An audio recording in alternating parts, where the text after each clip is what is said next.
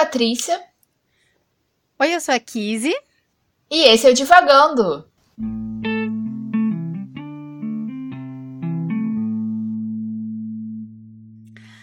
Olá, pessoal! Tudo bom com vocês? Estamos aqui começando mais um episódio do Divagando. É, dessa vez para a gente continuar a nossa conversa sobre o 15 de Raquel de Queiroz. E, como já foi dito no episódio passado, este é o último livro desta temporada. Mais um ano aqui, mais uma temporada que a gente está encerrando com muitos livros lidos, muita conversa, várias convidadas interessantes. Foi uma, uma temporada muito legal. Vários livros é, diferentes, né, que despertaram assuntos diferentes, conversas diferentes. E tá sendo um prazer, assim, tá sendo uma alegria a gente terminar é, essa temporada com o 15 da Raquel de Queiroz. A gente começou né, segunda temporada com Ariano Suassuna e o Alto da Compadecida, né? E agora também estamos terminando com uma mulher nordestina é, tratando aí no mesmo ambiente, vamos dizer assim, né? Um ambiente muito parecido esta temporada. E boas notícias, nós conseguimos terminar de ler né? A gente conversou um pouco sobre isso no último episódio. Uhul! Uh! A, gente tá, a gente tá muito orgulho desse podcast, nesse final de temporada. É, nós conseguimos terminar de ler, nós falamos um pouco, né? Que era uma, uma leitura fluida, mas o capitalismo e todas as nossas é, obrigações de proletariado nos impediram, né, de, de ler tudo de uma vez. E devo dizer também um pouco do calor do Rio de Janeiro, porque quando começa o calor eu sempre coloco a culpa no calor do Rio de Janeiro. E conseguimos terminar de ler. E agora, pra gente ambientar aqui essa conversa e a gente continuar é, os nossos assuntos, os nossos comentários sobre o livro, eu vou dar um pequeno resumo sobre é, o 15 de Raquel de Queiroz. Eu acabei de reparar que eu não me preparei para esse resumo. Mas, enfim, vamos lá.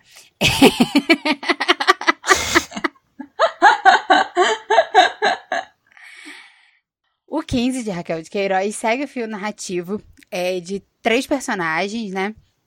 A gente vai conhecer a Conceição, o Vicente e o Chico Bento. Esses três personagens moram no Ceará, né? Numa região do interior, onde está passando. O Ceará está passando por uma seca fortíssima que está assolando, né, é, todo todo lugar. E a, enquanto a chuva não vem, essas pessoas precisam lidar com essa seca, né? É o grande o grande pano de fundo, assim, né? O grande a grande, o grande problema, né, da, da história do livro é a seca que assola ali o Ceará. Então, esses três personagens, eles partem dessa mesma cidade e eles têm posições sociais diferentes, né? A Conceição, ela é uma professora na capital. É, o Vicente, ele é o dono de, de terra, é o filho, não lembro se ele é o mais novo ou se ele é o mais velho, mas ele é o filho de uma família mais rica, né, que tem mais posses, ele é o dono da terra, né, ele cuida ali da sua própria, da sua, dos bens ali, né, da terra da sua própria família. E nós temos o Chico Bento, que é um vaqueiro, né, que trabalha para uma outra família e precisa, né, do, do está ali sobre o, o, as decisões do que a dona dessa terra que ele trabalha vai tomar. Então esses três personagens, eles são vizinhos ali, eles são às vezes compadres e comadres, né? Eles têm relações ali de afetividade e de, de, eles se conhecem, né, entre si. E eles é, precisam lidar com essa seca. Então, a Conceição, que mora no, no centro, né, do, na capital do estado, ela leva a avó, né, vai, vai até lá, a cidade. É, eu tô pensando em Quixadá, mas eu, acho, eu sempre tenho a, a sensação que Quixadá é o centro, né, da cidade. É, enfim, ela vai para esse local onde eles moram, no Ceará, e vai buscar a avó, né, para convencer a avó a ir pro, pro, pra capital com ela, para sair daquela seca, né? E aí, muito relutante. A mãe Nácia vai, e a gente falou um pouco sobre ela no, no episódio passado. É, o Vicente, ele fica ali naquela terra dele enquanto a família se muda para um, um, outro lugar, né? Que aí eu acho que é Quixadá. Né, para onde o lugar onde tem melhores condições, mas ele continua lutando ali pela terra tentando manter o gado vivo, né? Tentando manter ali a, a fazenda funcionando com o pouco que tem com a seca, enquanto Chico Bento é demitido da, da fazenda, né? Não demitido, mas não tem mais trabalho para ele, porque o gado, a, a, dona da terra manda soltar o gado, e o Chico Bento resolve se retirar ali da cidade e ir para a capital. Na verdade, o objetivo dele é ir para eu posso estar errada, mas pode ser a Amazônia, né, para o extrato de para extração de borracha, enfim é, trabalhar num outro lugar que dê dinheiro, né, que ele possa sustentar a família. Então ele se retira da cidade com a esposa, a cunhada e os filhos para tentar a vida. Chegando na, na capital, ele conhece ali a, ele conhece não. Depois de, enfim, de muitas mazelas no caminho, ele acaba encontrando com a, com a Conceição e ela viabiliza ali umas oportunidades de emprego para ele o Vicente e a Conceição tem ali um, um, romance que engata e desengata e não, não vai muito para lugar nenhum. Enquanto isso, todos eles esperam pela chuva, que por final chega, mas não necessariamente é uma, uma benção, assim, né? É uma benção, porque é sempre uma benção a chuva, né? Durante a seca. Mas a gente tem essa. Como é que eu posso dizer? A gente vê a mudança desses personagens, né? Durante todo esse tempo de, de seca. No início do livro, onde eles estavam esperando pela chuva, até o final, onde a chuva chega, é, a gente vê a mudança desses personagens, né? E as mazelas que eles precisaram passar, e aí principalmente Chico Bento, para poder, até que essa, essa chuva finalmente chegou. E é basicamente isso. Não sei se eu esqueci de algo importante, mas é basicamente essa a história de O 15 de Raquel de Queiroz. É, eu acho que é isso mesmo. E uma coisa, né, que você no episódio passado tinha falado, né, que você sempre fica curiosa porque os livros, né, têm os títulos que eles têm. E aí, acho que eu já tinha lido em algum lugar, mas na eu fui dar uma olhada no prefácio, né, do, do livro depois que eu terminei. E lá confirmou, né, que o nome do livro é o 15, porque ele se, é, o livro se refere à seca que aconteceu em 1915. Então, a Raquel de Queiroz, né, em 1930, lançou um livro sobre uma seca que tinha acontecido 15 anos antes e que ela era muito nova, né? Ela era criança quando aconteceu. Tipo, ela tinha acho que 5 anos. Então, isso foi uma coisa que quando eu, eu, eu, eu li, eu falei, é, queria saber por que, que o nome era esse. Eu estou falando agora. É, mas eu acho que a história é essa mesmo. E um comentário que, assim, desde que eu comecei a ler o livro, ele tá na minha cabeça, mas eu não sei porque eu não fiz no episódio passado, é que toda vez que eu lia Chico Bento.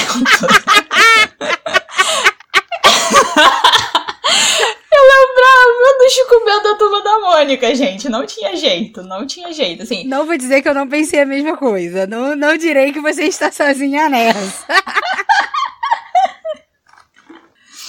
eu não sei se talvez o Maurício Souza tenha se inspirado, ou se ele tirou o nome de outro lugar, ou enfim, mas como a gente cresceu, né, com a Turma da Mônica, lendo Turma da Mônica, a primeira vez que apareceu eu falei, cara...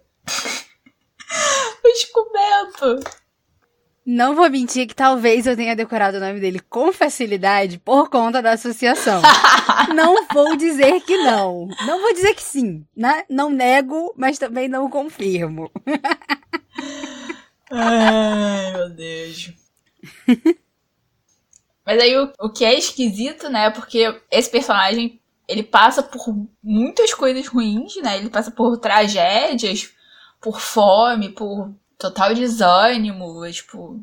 Ele realmente vive a seca, né, de uma forma muito mais pesada até que todos os outros personagens. E é isso, né, enquanto eu tava lendo, eu ficava com essa imagem do Chico da Turma da Mônica e o Chico do livro, e eu ficava tipo, meu Deus do céu, sabe? Eu não... Como que eu faço essa, essa comparação na minha cabeça? Mas enfim. E aí, sei lá, tipo, eu já trouxe dois comentários super aleatórios aqui. Mas aí eu queria saber de você, Kizzy, né? Tipo, até porque você trouxe isso no, durante o resumo. Como é que foi, sei lá, lidar com essa, essas diferenças sociais, né, entre eles? Porque acaba que as diferenças sociais, pelo menos para mim, diferenciaram muito como as pessoas viveram essa seca, né? E isso me fez pensar muito, tipo, nos meus próprios privilégios, né, que eu tenho como uma pessoa, tipo, da cidade, com uma família é, mais pra classe média, né, tipo, eu tive educação, eu nunca passei fome, nunca passei sede, sempre tive um teto. É, e aí, lendo o livro, eu, pensei muito nisso, né, tipo, como que a posição e a condição social, aqui no livro as duas coisas estão muito, muito interligadas, né, é, como elas, elas modificam essa experiência da seca, né? Como é que foi isso para você? Foi, foi, foi mesmo uma leitura muito interessante, assim, né? Por, por conta disso. É muito curioso, assim, né? Porque o livro, ele não tem um vilão, né? Ele não tem uma pessoa ruim. As pessoas são pessoas, são pessoas normais. E o, o, o grande problema, né? É, o grande vilão aí da história, o grande, a grande complicação é realmente essa seca, né?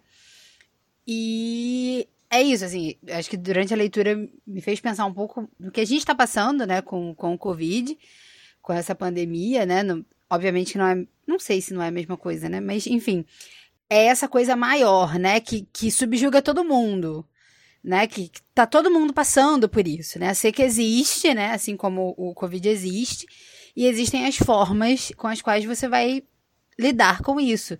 Seja as suas formas morais, né? E, e, de perspectiva de vida, né? E aí a gente tem isso pelo Vicente, que tem todas as possibilidades de ir para um lugar onde, né, onde a seca vai ser um pouco melhor vivida, mas mesmo assim ele não abandona a terra, ele não abandona o, o gado, né? Ele fala que que ou tudo é posto a perder ou tudo dá certo, né? Porque ele tem essa escolha, ele tem essa possibilidade. Mas é, as pessoas vão fazendo o que elas podem, né? para se virar com aquilo, que não é o caso, por exemplo, do Chico Bento, né? E aí mostra como as classes trabalhadoras, né? As classes que não têm terras, não têm dinheiro, não têm acesso, sempre são. Como é que eu, como é que eu posso dizer? São sempre mais afetadas, né? Nessas grandes catástrofes, né? Que independem do ser humano. Obviamente que se o ser humano maneja um pouco melhor as, as, os recursos e as condições, é, as coisas podem ser um pouco mais brandas, mas enfim, não era o caso ali de 1915, né? Então você tem o Chico Bento que é absolutamente afetado, né? A, família dele não tem. É, a família dele tem que escolher entre passar fome dentro da cidade, passar fome no caminho, né? Ou passar fome no Ceará, na, na capital, porque. Porque é isso, né? Não existe outra possibilidade. A comida é pouca, o trabalho é pouco, a chuva não vem para poder dar uma, uma amenizada. Então as pessoas ficam ali é, à mercê dessa. Da natureza, né? Ficam à mercê do que do mundo resolver ajudar, né? A combater. Então isso, isso realmente me fez pensar nos privilégios, né? Que, que a gente tem, que eu tenho enquanto, enquanto pessoa eu acho que mais do que isso, me fez pensar nos privilégios que outras pessoas não têm, né? Porque às vezes a gente se dá conta do que a gente tem, mas a gente. É, eu falo muito por mim mesmo, assim, às vezes, ah, eu, eu sei, né, os privilégios que eu tenho, mas às vezes eu me esqueço, né, que existem pessoas que não têm essas coisas, como água encanada, um teto sobre a cabeça, uma roupa para vestir, uma comida para comer, e ao mesmo tempo, onde estão essas pessoas, né? Onde é que elas estão? Onde é que elas vivem? Porque essas pessoas existem e elas estão em algum lugar, né, dentro deste planeta Terra, dentro deste Brasil, dentro deste Rio de Janeiro, né? E a gente às vezes se esquece de mensurar, né, onde, onde essas pessoas estão vivendo e quais são as necessidades que eles estão passando, né? Às vezes é, é, às vezes a gente até se dá conta, ai não, graças a Deus, agradeço a Deus, ainda mais final de ano, né? A gente aqui, momento ação de graças, né? A gente agradece aí por todas as coisas que a gente tem, mas às vezes a gente acaba se esquecendo das pessoas que não têm, né? E a gente se esquece de procurar por elas, né? E, de saber onde elas estão e a forma como elas vivem, assim. Então, foi um movimento muito interessante, assim, né? De olhar para esse, esse intempere, né? Que é a, a natureza dizendo não vou chover e é isso, né? E as pessoas tendo que lidar com isso, né? Com algo maior do que elas. Sim, sim. Eu, eu acabei não fazendo essa, essa comparação, né, entre a seca e o Covid. Não sei porquê também, mas é... são situações muito, muito. É... Realmente, como você falou, né? Similares, né? São coisas maiores do que a gente que acontecem. E eu não sei se você viu, né, a frase do, do Edu Krenak que tinha. Viralizou, acho que semana passada, né? Que ele tava falando, né, tipo, que a pandemia não veio para ensinar nada para ninguém e que ele não sabia, né, da onde surgia essa mania do branco de achar que o sofrimento existe para ensinar alguma coisa para alguém. O que foi muito difícil para mim ler essa frase e tipo lidar com ela, ainda mais, né, lendo um livro sobre também, né, uma situação que é muito maior do que a gente, que você tá ali, você precisa viver ela de acordo com os recursos e, e as coisas, né, as formas como você pode viver com ela. Eu acho que, assim, pessoalmente, a pandemia do Covid, ela foi um momento para mim pra, tipo, parar e reavaliar a minha vida, né, tipo... E nisso, obviamente, sim, eu tive vários aprendizados, assim, eu tive... Eu fui uma pessoa muito privilegiada, muito sortuda, assim, ninguém na minha família pegou Covid, até onde eu sei, e se alguém pegou também foi muito leve. É, a gente não teve nenhuma morte, assim, mais próxima, sabe? É, alguns conhecidos da, da minha mãe e da minha avó vieram a falecer de Covid, mas ninguém do nosso círculo mais próximo. É, os meus amigos que tiveram Covid também foram bem mais leves, assim. É, eu tenho um conhecido que ele foi hospitalizado, mas assim, não precisou ser entubado, né? Não precisou de respirador exatamente. Então, foi na minha vida especificamente, foi uma situação menos grave, sabe? Entre muitas aspas, mas, tipo assim, eu sei de gente que perdeu metade da família, sabe? É gente que. Por mais que eu tenha perdido o meu emprego, né? O emprego que eu tinha na época, por causa da situação do Covid também, é, eu tenho um suporte, né? Eu tenho uma família, eu tenho. Eu moro numa casa, eu não fui desalojada, eu não fui despejada, as contas ficaram um pouco mais apertadas, mas a gente não tá passando necessidade, né? Tipo, a gente vê a quantidade de pessoas que estão passando necessidade por causa do Covid. E quanto a gente não, não perdeu realmente, tipo, a única renda que tinha por causa dele.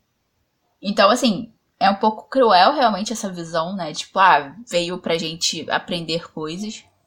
Mas eu também acho que isso era um pouco, né? Quando a pandemia começou, eu tava muito com essa visão de, tipo, de desespero, né? De puro só desespero, meu Deus, o que, vai acontecer? E aí parar pra pensar que, tipo, talvez não tenha vindo para eu aprender alguma coisa, ou pra gente, como, sei lá, seres humanos ou sociedade, aprender alguma coisa, né? Mas se a gente também não tirar nenhum significado da, do sofrimento que a gente tem, qual é o ponto também, né? Tipo, da nossa vida nisso, né? Do que a gente tá fazendo no meio disso tudo. Eu acho que, de uma forma ou de outra, né? O livro traz isso um pouco pra gente, né? É, a Conceição, ela vivendo na cidade, ela resolve, né, doar o seu tempo e as suas capacidades ali naquele campo, que é o nome por si já é já mostra bem a situação, né? Porque o nome é campo de concentração e a gente, né, pós Segunda Guerra, tem um imaginário de campo de concentração muito específico. Mas ela vai lá todo dia, né, durante os meses todos de seca, ajudar as pessoas, ajudar a distribuir comida, ela tá ali o tempo todo, né, vendo aquele sofrimento, vendo as pessoas que, né, chegam do sertão sem nenhum recurso, passando fome, doentes, é, todos aqueles retirantes, né, que sofreram imensamente, que a gente tem, assim, uma parte disso a partir do personagem do Chico Bento. Então ela teve que encontrar, né, um, um se não um significado, algum, algum, alguma coisa para ela fazer naquela situação, né? É a mesma coisa do Vicente, assim, ele resolveu não ir com a família, né, para outra cidade, para realmente assim, cuidar do gado e cuidar da fazenda e cuidar das terras, e ele tava lá junto com os vaqueiros e, e todo mundo que trabalhava na fazenda, levantando o gado que, que caía para morrer, né? Tipo, vendo o gado morrer, vendo é, os açudes secarem, vendo a paisagem cada vez mais cinzenta e mais é, queimada mesmo. E, e, você tem, né, o Chico Bento que resolve ir para a Amazônia, né, resolve ir para o Amazonas tentar a vida, tem um monte de percalço no meio, perde membros da família, passa assim, o pão que o diabo amassou realmente. para chegar e perceber que, assim, o plano dele não ia dar certo, ele, o Amazonas tipo, já não ia dar certo, a situação já não era mais próspera, né, é, economicamente. Ele pensa em ir pro Maranhão e o Maranhão, né, a Conceição fala para ele que o Maranhão é você ir, ir para morrer também. E aí é que chega, né, tipo, a resolução final, que é ele indo para São Paulo com a família. É, com essa promessa, né? E eu acho que isso é muito. É muito da época, mas ainda é muito nosso, né? No Brasil, né? Tipo, São, São Paulo é a terra das oportunidades, né? Tipo, eu penso toda semana em ir pra São Paulo. Porque São Paulo tem esse, esse, esse imaginário, né? Tipo, ah, é o lugar onde é, as coisas funcionam e, e a economia flui, enfim. E é um pouco isso, né? Assim, a gente, frente às tragédias e vem, frente a essas coisas maiores que acontecem na nossa vida, né? Que independem totalmente da gente, a gente precisa encontrar alguma coisa ali no meio, porque senão a gente só pira, né? Pira totalmente. E eu posso falar, a minha psicóloga pode atestar por mim que eu quase fui por esse caminho com o Covid, mas enfim. É, eu acho que. Não sei. Vários pensamentos. sobre essa frase, né, que você mencionou, eu me deparei com ela nessa semana também. E aí, ouvindo né, seus comentários a, a respeito, eu também fiquei um pouco pensativa sobre ela, né? Mas eu acho que é, é muito lutar contra esse esse pensamento utópico, né? Muito daquela galera hashtag gratidão, né? Uhum. Que, ah, isso aqui, né? Tipo, ai, todas essas coisas aqui são pra gente aprender, são, sabe? E, cara, não é possível, né? Não é possível que, né, pensando na multiplicidade de vidas, né, que, que o mundo vive, não é possível. Sim. Né? Porque, assim, é, e aí a gente pode usar aqui como, como alegoria o próprio livro, né? Na minha concepção, quem tiraria, né, alguma, algum aprendizado né, dessa seca seria ali a Conceição, né? Porque ela não é uma pessoa rica, não é cheia de privilégios, né? Mas ainda assim é professora, trabalha, tem alguma situação na vida e tá ali lidando, né, com a pobreza extrema, né, com a dificuldade, com a morte, com a fome dos retirantes. Enquanto é, a gente tem o, o Vicente, né, o Vicente não, não queria falar do Vicente não. As irmãs do Vicente, que enquanto Vicente vai na capital, elas estão pedindo para comprar corte de tecido e ele mesmo pensa que é um absurdo, né? Tipo, para que comprar um vestido no meio dessa seca, no meio de toda essa desgraça? E a gente tem o Chico Bento, que está vivendo ali na pele toda desgraça e não tem tempo para pensar sobre aprendizado, né? Então você tem ali não é nem os extremos, né? Mas eu acho que você tem ali todos os níveis, né? A pessoa que tá sofrendo na pele e só tá tomando paulada com a desgraça. A pessoa que tá vendo a desgraça, mas tem uma condição ok, mas tem um pensamento reflexivo. Então ela tenta fazer alguma coisa para ajudar dentro das posses dela. E a outra pessoa que tá ali, basicamente vivendo, porque é isso. A chuva é bom para refrescar, né? A, a, a, chuva traz o céu bonito, né? Mas não, o que que tá me afetando? Ah, o gado da minha família tá morrendo, mas eu posso comprar um vestido, né? Não, não me afeta tanto assim. Então, acho que é muito cruel pensar, é, é como se a, as catástrofes, né? Essas grandes, grandes esses grandes intempéries naturais, assim, né? Essas grandes pandemias, vêm para um grupo de pessoas que tem uma condição ok e algum pensamento reflexivo, aprender alguma coisa, sabe? Não, não dá para pensar assim, né? Porque aí toda aquela galera que tá passando fome, que tá morrendo, né? E aí, se a gente pensa no Covid, tem uma galera aí que não tem tempo para pensar o que o Covid tá, tá me, me ensinando, né? Eu perdi meu emprego, minha família tá morrendo, é, eu não tenho casa, enfim, existem milhares de realidades que não dá para perder tempo pensando, ah, o que o Covid veio, veio pra gente nos ensinar, né? Eu acho que as pessoas tiram ensinamentos e reflexões e, e objetivos de vida, né, a partir das condições que elas têm, né? E isso em qualquer situação, né? Não é o Covid, não é a seca, enfim, ai, sei lá, as eleições ou os aniversários ou a morte de alguém, né? As pessoas vão tirar aprendizados do que elas têm, do que elas estão, é, do que elas têm vivido e do que elas estão dispostas a refletir a respeito disso, né? Não dá para ser egoísta a ponto de pensar que milhões de pessoas estão morrendo pelo mundo só para você, né, aprender a ser mais grato, só para você aprender a viver o momento, né? É, isso é, um, é, é, de, um, de um egoísmo muito grande e que a gente acaba caindo nessa, nessa, nesse discurso, né? E aí a gente tem a galera hashtag gratidão, né?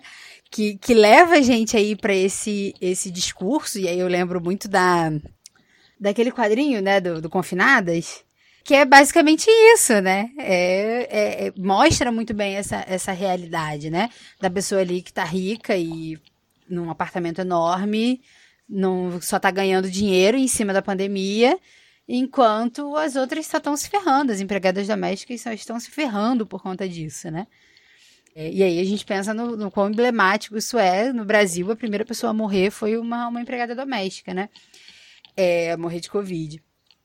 Então, é, é muito é, é muito autocentrado, né? É, a, a, gente cair nesse discurso. Não que não dê para aprender nada, né? E aí, eu, conversando com os amigos há um, há um tempo atrás, o maior aprendizado da, da Covid é que o mundo vai acabar por conta do capitalismo, né? Sobre como o mundo não. E, e me deu um choque, eu entrei num parafuso quando a gente teve essa conversa, eu não quero mais falar de capitalismo, não quero mais falar de Covid, não quero mais falar de nada, porque eu entrei no parafuso total ali. Porque é realmente isso, né? O Covid é uma doença que convidou o mundo a parar, né? Que exigiu que o mundo parasse para se recuperar, né? Uma gripe é isso, né? Quando a gente está gripado, a gente precisa parar para o corpo descansar e continuar depois, né? Mas a Covid foi em absolutamente larga escala, né? E como é que você para esse mundo capitalismo, né? Esse mundo capitalista, né? É, sem contar, enfim, como a doença começou e, enfim, tudo mais. Mas é isso, assim, né? Como, como a gente não tá preparado, né? A gente não tá preparado para a pandemia, a gente não tá preparado para uma seca, a gente não está preparado para chuva. Eu não tenho acompanhado, né? Mas eu sei que tem o, o, o alagamento da Bahia, né? É, eu não sei se é de chuva, eu acredito que seja. Mas é isso, né? A, a natureza sempre vai ser muito mais forte que a gente, né? As, as coisas que provêm da natureza sempre vão ser incontroláveis e imprevisíveis, né? E desde que o mundo é mundo, a gente nunca aprende, né? Todo, o mundo tá. O mundo, a natureza tá dizendo isso pra gente há muito tempo. Se fosse pra gente aprender alguma coisa, a gente teria aprendido há 100 anos atrás com a gripe espanhola. Mas a gente continua sem entender o recado, entendeu? Ai. Mas aí eu vou falar uma coisa que faz. No contexto das conversas, super contraditória, mas faz sentido, gente. Porque assim, eu acho que, pessoalmente para mim, né, um dos aprendizados que eu tirei de tudo isso, exatamente para não pirar na batatinha, foi entender exatamente essa questão que eles estavam falando, né? Que, tipo, você precisa parar para se recuperar e você precisa, né? Eu acho que a gente já, de uma forma ou de outra, a gente veio falando disso, assim, em vários episódios, né? Mas como que a gente, né, precisa, às vezes, escolher certas coisas, escolher parar e é, escolher desistir, escolher várias coisas específicas por causa do nosso próprio tempo, né? Por causa do, do de quem a gente é e do momento que a gente tá. E isso para mim já, é, já, já, já foi muito difícil. É... é, o meu mapa, o mapa astral já explica isso, o meu histórico familiar também. Mas eu precisei, né, trabalhar em cima disso bastante. E uma das formas que eu consegui trabalhar durante esse tempo, né, e que tem me ajudado bastante foi que eu comecei a meditar. E uma das principais coisas, né, que a meditação trouxe para mim foi exatamente entender isso, né? Tipo, que a estabilidade e, e, e o normal e, tipo, entre aspas, o bom, né? Porque também eu comecei a desfazer essas ideias de bom e ruim na minha cabeça. Mas o natural é, é a impermanência, né? Que tudo está mudando o tempo todo. E no fundo é realmente assim, a gente não tem como se preparar para tudo. Não tem. Não, não, não dá. Assim, não dá pra gente se preparar para tudo, não dá para controlar as coisas. Não dá, a gente tá meio à mercê, né? Do que acontece. É, mas a gente não está tão à mercê assim que a gente não consegue ser responsável, né? Por a gente mesmo, por quem tá com a gente, né? Por quem tá próximo, pela nossa família, pelos nossos amigos, pelos, né? a nossa sociedade em si, a gente precisa ser responsável. E ser responsável é exatamente você responder, né, à altura daquilo. Então, assim, falando dos aprendizados que eu tive, né, esses foram alguns. E eu acho que é isso, assim. Eu acho que se a gente para pra pensar, né, eu tô muito devagando hoje, gente, desculpa. Mas o podcast é pra isso mesmo, né? O nome já tá aí. É... Mas é porque eu sou uma pessoa, né, que eu passei muito tempo da minha vida e é uma coisa que eu sempre vou estar, tá, né, refletindo sobre, que é o sentido da vida, né? Tipo, é... qual é o sentido da minha vida especificamente e qual é o sentido da vida, né, numa questão filosófica, ontológica, né? Tipo, por que, que a gente tá aqui? E aí eu acho que eu precisei primeiro entender, né? Tipo, isso é múltiplo, né? Cada um vai ter a sua resposta específica, né? Cada um vai descobrir por si só por que ele tá aqui, né? A partir das suas vivências, das suas experiências, daquilo que aprendeu, né? Então, assim, para mim já foi uma descoberta ter que descobrir que eu precisava descobrir qual era a minha, qual era o meu sentido. E aí isso cai muito na questão, né? Tipo, ah, mas existe destino, existe né, existe alguém mexendo na minha vida, tipo, existe uma força maior ou é tudo aleatório e tal. Eu acho que a resposta que eu cheguei até agora na minha vida é que, tendo ou não, né, uma força maior é, que hum, tá jogando Sims comigo, ou é tudo aleatório e tudo, né, não tem exatamente, tipo, uma força ou uma inteligência por trás, é que no fundo também a minha vida sou eu que construo, né? Tipo, sou eu que vou ver os significados nas coisas que acontecem. E aí, acho que independente de visão religiosa, de fé específica, né? De, de da religião que você pratica em si, eu acho que aprender a ver, né, é, o significado das coisas, né, da sua vida por si próprio é um pouco é um pouco porque a gente tá aqui, sabe? Acaba sendo, tipo, aquele símbolo que eu não vou lembrar o nome, mas que é uma cobra comendo o próprio rabo, né? Que quer dizer é exatamente isso. Mas sobre, sobre essa questão né, do, do, do dar o tempo, né? Do, do parar e do se organizar, é absolutamente relativo, assim, né? Porque às vezes não dá tempo, né? Não dá tempo da gente parar, não dá tempo da gente se organizar. A vida tá aí, a vida tá correndo, e às vezes a gente não tem oportunidades né, para parar e, e para pensar nisso. E aí eu, dentro do livro, eu vejo muito isso na, na, figura do Chico Bento, né, que é uma desgraça atrás da outra acontecendo a todo instante. Não sei se ele teve um minuto de glória, né, nesse, nesse livro, foi só desgraça. É, e é isso, né? É, a gente às vezes é o Chico Bento, que é uma desgraça atrás da outra e não tem como, né? Não tem como parar e se organizar e ter o filme de Natal. Eu adoro filme de Natal. Eu sou apaixonada por filme de Natal, porque é essa sensação que às vezes dá na vida, né? De que a gente simplesmente poderia encerrar ciclos, né? Tipo, ir para um lugar absolutamente diferente, onde você tem que recomeçar toda a sua vida em um lugar lindo, com neve e Papai Noel tocando na pra... É, tocando sendo na praça e renas, porque às vezes tem renas nos filmes de Natal. E é isso, e aí você chega nesse lugar maravilhoso, onde você está calma e relaxada. E você tem um problema no seu emprego, porque você geralmente tem um problema no seu emprego. Quem nunca? Mas é isso, você está num lugar maravilhoso. E geralmente você encontra um cara lindo. E é isso. e aí você vai refazer a sua vida toda. Mas a vida não é um filme de Natal. Não. Infelizmente. Mas. Então não dá tempo. Não dá tempo de você simplesmente largar a sua cidade, largar a sua família, né? Largar os seus amigos e ir para um lugar absolutamente lindo e aleatório para refazer toda a sua vida, né? A gente precisa é, se organizar no meio do caos, né? E isso não significa que o caos vai se organizar. Uhum. O mundo vai continuar acontecendo, todas as desgraças vão continuar acontecendo. Vai ser uma surpresa atrás da outra, vai ser uma pancada atrás da outra. E é isso, né? E a gente tem que buscar recurso, e a gente tem que buscar saídas, e a gente tem que buscar é, uma felicidade, e uma esperança, uma alegria no meio do caos, né? Uhum. E isso é muito difícil, assim, né? Ver esse, esse, esse esse momento de descanso mesmo, né? É, no meio do caos e saber que o caos não, não, não parou. Às vezes a gente vai ter um, um, um, momento ali mais calmo, mas é isso.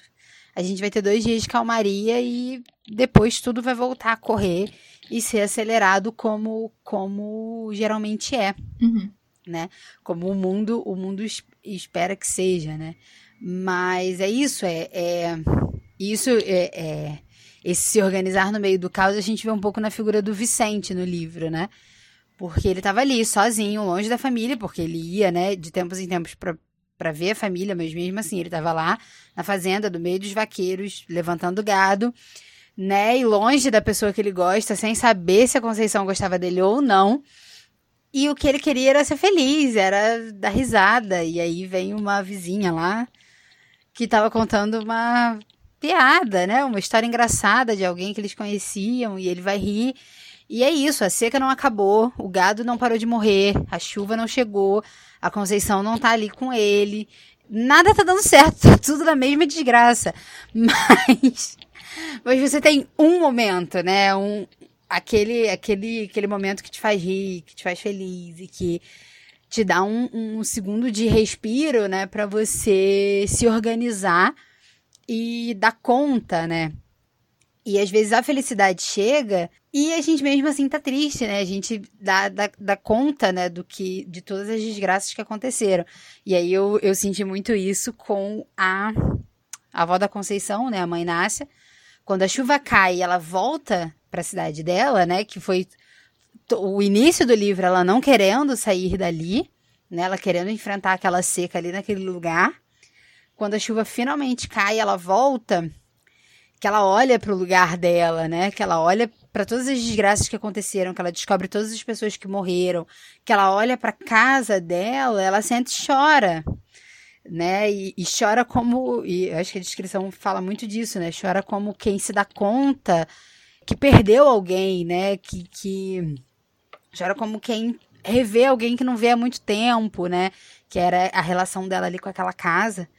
E e é isso, né? Ela não passou pelas tormentas que o, que o Chico Bento passou, né? Mas ela foi afastada da casa dela, né? Ela passou ali alguns momentos tristes, né? E ela viu que as pessoas que ela conhecia, que ela amava, que ela vivia, passaram por momentos piores ainda, porque eles não tiveram a possibilidade de sair dali. E é isso, né? Ela teve um momento de felicidade, ela teve, né, um momento de alívio de voltar para casa dela. Mas no final também veio aquela tristeza e veio aquela aquele luto, né, por, por tudo que se perdeu, por tudo que se deixou de viver, né? E ela é quem começa o livro rezando, né, e pedindo a Deus por chuva, né, pedindo para para seca ir embora e para chuva cair. E depois de tanto tempo a chuva cai. Mas olha tudo que aconteceu, né? Nesse interlúdio, né? Nesse meio tempo. Sim. Hoje a gente tá muito aleatória, né? Não. Sim, mas é, um pouco sobre o que você falou, né? De se organizar no meio do caos. Eu acho que a meditação tem me mostrado muito isso, né? Que, tipo, a felicidade, ela não é, é, é essa coisa, tipo, maravilhosa que a gente gosta, né? De, de, de ir atrás e correr, de que é tipo, ah, eu vou ficar né, feliz e alegre o tempo todo. E, não, no fundo, é. Tô aqui eu vendendo meu peixe da meditação, gente. que eu não vou ganhar um tostão com ela, mas se ajudar alguém, já, eu já fico feliz, né? Tipo, é, voltando ao significado da vida, esse é um pouco meu, né? Tipo, se eu consigo botar o sorriso no rosto de alguém num dia ruim, já é suficiente.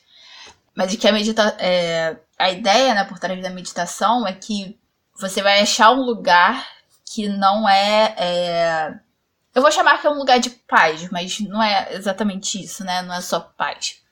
Acho que é exatamente esse lugar que você vai estar nele, né? Você vai estar presente nas situações, em toda a, a, é, em tudo que é caótico na vida, né? Tipo, todos os problemas, todas as tragédias, tudo que acontece, todas as felicidades e né, os momentos de, de, de, excitação e de animação, e, e tudo isso, mas você vai estar presente neles, né? E esse estar presente quer dizer que você vai estar é, é, consciente de você e consciente né, daquilo que está à sua volta e é ali que você vai, né, ter esse descanso de todo esse caos, né? Então, tipo.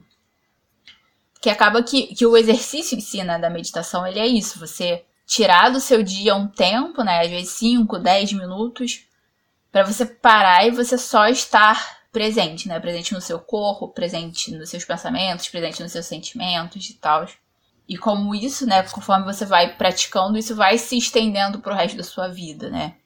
E eu acho que essa foi a mudança que eu comecei a ver em mim, pelo menos, praticando, fazendo esse exercício. E aí, enquanto você tava falando nisso, né, que tipo, às vezes não dá tempo de você parar e, e, e descansar e, e tal. É, realmente, às vezes não dá tempo, às vezes a vida só vem te atropelando. Mas isso também não quer dizer que você só vai se deixar levar pelo atropelamento da vida, né? Você vai com o movimento da vida, mas você vai estar ou pelo menos essa minha tentativa hoje em dia, né? De ir com o movimento da vida, mas muito presente, né? Dentro desse movimento, inclusive, né? De saber exatamente. Não saber, né? Mas tipo, de observar né, é, o que está acontecendo comigo e o que está acontecendo em volta de mim dentro desse momento. Porque às vezes a gente, né, tá só indo no fluxo e, e não. Eu ia falar, não para pra pensar, né? Mas assim, às vezes você não precisa parar também para pensar. Você vai pensando junto, você vai sentindo junto e você vai é, observando junto e você vai vendo, né, o que tá acontecendo. Eu acho que eu passei por um momento que, recentemente, né, que, que foi um pouco assim, né, tipo, é, eu me coloquei numa situação de teste realmente, né, tipo, eu estava ali fazendo coisas para me testar e eu fui meio consciente, meio inconsciente nisso. Mas que foi um teste exatamente para eu ver que não era aquilo, sabe? Não era exatamente aquela situação que era onde eu é, gostaria de estar. Não no sentido, assim, mais egoísta do, do, do, do, da palavra gostar, né? Mas sim do sentido de. Não era o meu lugar, sabe? Não era o meu lugar, pelo menos nesse momento da minha vida não era. E eu precisei tomar uma decisão e falar, tipo, não é esse lugar, sabe? Tipo, eu me esforcei bastante, é, eu me esgoelei bastante nessa situação. Mas eu precisei falar, olhar para mim e falar assim, não é isso. E eu posso, inclusive, né, é, desistir disso para ir atrás de coisas que fazem mais sentido para mim, né? E assim, eu tô falando de um lugar muito pessoal e muito próprio. E que eu vejo, assim, nos meus amigos, e cada um lida com essas situações, né? E com o que tá acontecendo na sua própria vida do seu jeito. É, e aí a gente volta, né, da questão, tipo, da multiplicidade, né? A gente nunca pode esquecer que cada pessoa é uma pessoa e ela vai lidar com as coisas da sua forma, né? Tipo, a gente, né, como, como diz a Chimamanda, a gente não pode cair na, na esparrela da história única, né? É, pessoalmente, socialmente, nacionalmente, a gente não pode entrar nisso. E você vê no livro, né? Assim, são três personagens diferentes vivendo a seca de formas diferentes, né? E você vê isso dentro da relação da Conceição e do, do Vicente, né? Eles tinham um, um relacionamento, um relacionamento que não foi pra frente, por questões de, de cada um também. E é interessante, né? Porque, tipo, a pergunta que, que eu não lembro se a gente fez essa pergunta no, no episódio passado. Mas a pergunta é meio assim, tipo, onde que cabe, né, um romance dentro da seca, né? De, dentro de toda essa tragédia, de toda essa intempérie. Aonde que cabe um romance, né? E nessa história, né, nesse livro, o romance não coube, assim, menos por causa da seca em si, e mais pelas questões, né, da, da Conceição e do Vicente, um com o outro e, e pessoalmente cada um e não coube, e também não coube de uma forma, né? Não foi uma forma forçada também, né? Tipo, foi a vida, né? Cada um foi para um canto. Eles tiveram mal, enten mal entendidos. E é isso, assim, não é tipo. Eu achei muito icônico o que a Kizzy falou, né, no início do livro, assim, ah, não tem um vilão no livro, né? Ou, o vilão é a seca. E eu acho que, assim, nem a seca é o vilão, sabe? Assim, a seca é uma circunstância horrorosa e que move, né, toda a história do livro. Mas é a vida, sabe? É, é...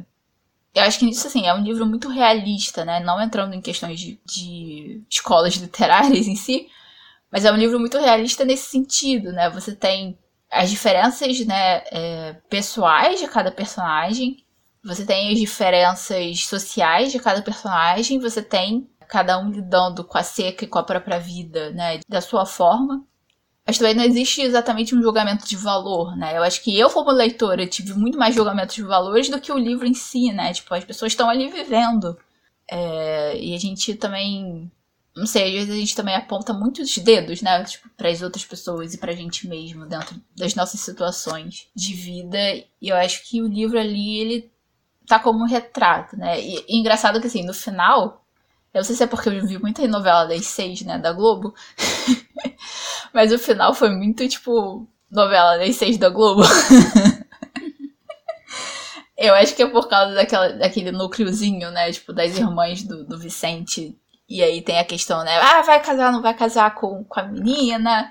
Mas eu tô, né, namorando o irmão dela e blá blá blá. E aí eu fiquei muito. Isso é muito novela das seis. Só que é isso, né? Tipo, o livro saiu muitos anos antes das novelas das seis, né? De televisão. Então, eu acho que as influências vêm muito mais daí do que o contrário, né? Mas como as minhas referências pessoais de é, narrativas também vêm, né? Desse universo, como a gente falou, da, da Turma da Mônica, das novelas das seis, então acaba que, que, é um livro muito familiar, né? A gente falou no outro episódio muito sobre a leitura fluida, né? O livro você lê rápido, você realmente lê muito rápido. Ele é muito fácil de ler nesse sentido. E ele é muito familiar, né? Não só por ser um livro extremamente brasileiro, né? Mas é, a forma como ele é, ele é escrito, ele é muito familiar pra gente, né? Pra essa eu acho que é, é isso, né? Ele é muito familiar narrativamente também pra gente. A linguagem é muito simples e ele é familiar. Eu acho que esse final é o, o tom de esperança, né? De que quando a chuva vem, dá pra gente voltar a pensar em quem casa com quem, quem deixou quem, quem volta a amar quem, quem vai ser mãe, quem não vai, né? É, é muito esse ar de. Nesse caso, não é a tempestade passou, né? A tempestade chegou. E é isso. A gente tá em calma, a gente tá aliviado. E, sabe, a gente pode fazer uma quermesse de Natal, porque a chuva veio e tá tudo em paz novamente, mesmo que tenham problemas, né? Mas você falando sobre, sobre esse lugar, né, de, de parar e, e se olhar né? E, e, se sentir, ver seus sentimentos e suas experiências, né? E os seus pensamentos. Na dúvida, pessoal, façam terapia. A gente não podia deixar. A gente não podia sair desse episódio sem deixar esse breve recado aos nossos ouvintes, né? Porque enquanto você, você trouxe a meditação, né? É, eu tenho vivido muito isso, né? Da terapia ser o lugar, né? Onde se toma, onde eu tomo consciência, né? Desses sentimentos e desses é, pensamentos e, e, dessas coisas né, que, que acontecem na vida. Então, às vezes o que a gente precisa mesmo é de uma, de uma escuta especializada para fazer a gente se organizar no meio do caos. Porque é difícil, para um caramba. Então. Mas eu tava pensando aqui, você, você trouxe a novela, a referência de novela. Eu tô noveleira, né? Esses, esses últimos dias, Patrícia, já, já tivemos uma longa conversa sobre a última novela que eu estava vendo. É. Mas uma coisa boa, assim, né, da, da uma boa analogia pra gente fazer aqui com a novela é justamente isso, né? Porque enquanto o filme de Natal né, a gente é levado para um outro lugar, né, e, e, todo o cenário muda. A novela, geralmente, os personagens principais têm que lidar com o caos ali, né, na, na, na sua própria vida, né, no, no, seu próprio lugar, né, e aí as duas últimas novelas que eu assisti, é exatamente isso, né, as pessoas continuam no mesmo trabalho que elas tinham, elas continuam dentro da casa dos pais, elas continuam dentro da própria casa, na mesma vizinhança, com os mesmos amigos. É, mas geralmente acontece algo muito, muito, muito ruim e vai acontecendo várias coisas, né, que, que degringolam aí essa narrativa. E as pessoas vão tendo que lidar, né, com as suas, as suas realidades, né? Isso é a maior parte das novelas, né? E aí o final é esse, né? O final, não só da novela das seis, mas todos os outros. Geralmente tem uma quermesse, uma festa, um casamento, alguma coisa para mostrar que a vida continua e há de se ter esperanças no futuro. Sim. Sim. Ai, ai. Essa vida de noveleira não anda nada fácil para mim. e é isso, pessoal. É, essa foi a nossa conversa aí sobre o final de O 15 da, da Raquel de Queiroz, passando por toda essa conversa, né, sobre, sobre as catástrofes que acontecem, né, na, na nossa vida, sejam elas exteriores ou interiores, e sobre como aprender a lidar com isso, né, como como tirar aprendizado, né, como saber mudar de vida, como parar para olhar para si mesmo, como se organizar no meio desta bagunça que é a vida, né, certos de que no futuro pode ter uma esperança, a gente pode ter um final feliz, né? E que o final feliz nada mais é do que uma construção, né? Uma elaboração das nossas dores e das nossas alegrias e dos nossos sentimentos e de lidar, né, com esses imprevistos que a vida nos traz. Foi essa discussão, né, acerca, né, do, da seca no sertão ou do Covid nos dias de hoje, né, que a gente tira esses aprendizados sobre o 15 de Raquel de Queiroz. Sim. E se você, né, quiser falar alguma coisa sobre esse episódio, sobre o episódio passado, sobre o 15, sobre terapia, sobre meditação, sobre o caos da vida, se você quiser desabafar sobre o caos que a sua vida tá, entre nas nossas redes sociais, a gente tá no Twitter, tá no Instagram, no arroba divagando livro. É, as nossas redes são sempre abertas para o que vocês quiserem falar. E a gente tá lá para ouvir, para conversar também. E elas também estão lá para vocês mandarem as suas perguntas, porque nós vamos ter um especial agora de final de ano, que nem no ano passado, né? Como a Guise falou, já é uma, uma tradição do nosso podcast. É, de ter um especial de final de ano de perguntas e respostas. Então mandem as suas perguntas, não é mesmo, Kizzy? Sim, Mandem suas perguntas, pode ser sobre assuntos aleatórios, sobre os livros que a gente leu, sobre qualquer coisa que vocês acharem interessante. Mandem nas, nas nossas redes sociais e tenham essa conversa aí que vai ser é, esse próximo episódio, onde a gente lê as perguntas de vocês e tenta falar concisamente a respeito delas. Porque esse ano a gente vai tentar ser concisa, porque no ano passado a gente não foi tanto. Mas. Eu estou tentando fazer uma promessa, não sei se vai se cumprir, pessoal. Mas a gente vai tentar, porque a vida é feita disso, não é mesmo? Sim. E como este é o último episódio desta temporada, né? Então a gente tem aí é, este episódio especial de fim de ano. E temos as nossas esperadas férias, porque este podcast, né, é feito do proletariado e proletariado gosta de férias. Então. Mês de janeiro nós estaremos de férias, mas não fiquem tristes, não se abalem. É, vocês não ficarão sem este podcast quinzenal que nossa audiência tanto ama. Então, nós temos aí preparados algumas coisas para janeiro e uma delas é um episódio especial de um livro contemporâneo chamado. Deixa eu ver aqui. Chamado Como Eu Era Antes de Você, da Jojo Moyes seja lá como é que se fala sobre o nome dela, porque vocês sabem que é uma dificuldade das apresentadoras desse podcast. Mas, enfim, em janeiro nós estaremos discutindo, né, conversando, divagando a respeito de como eu era antes de você. E sim, eu vou rever o filme porque eu gosto de sofrer. É isso. então é isso, pessoal. Só o pequeno adendo, porque, né, vamos, vamos dizer que uma coisa importante, porque esse livro foi indicado por uma das nossas ouvintes. Então, se vocês quiserem também, vocês podem tentar mandar as suas indicações de livros, que a gente pode tentar encaixar eles nos futuros especiais do nosso podcast. Então. Essa é uma prova que quando você manda uma pergunta ou um comentário para as nossas redes sociais, você é respondido. Veja só, veja só. Não se intimidem, pessoal. Usem as redes sociais. Por favor. E é isso, pessoal. A gente se encontra daqui a 15 dias respondendo as perguntas de vocês no nosso episódio especial de fim de ano. Isso, pessoal. Um beijo e até o nosso especial. Tchau, tchau.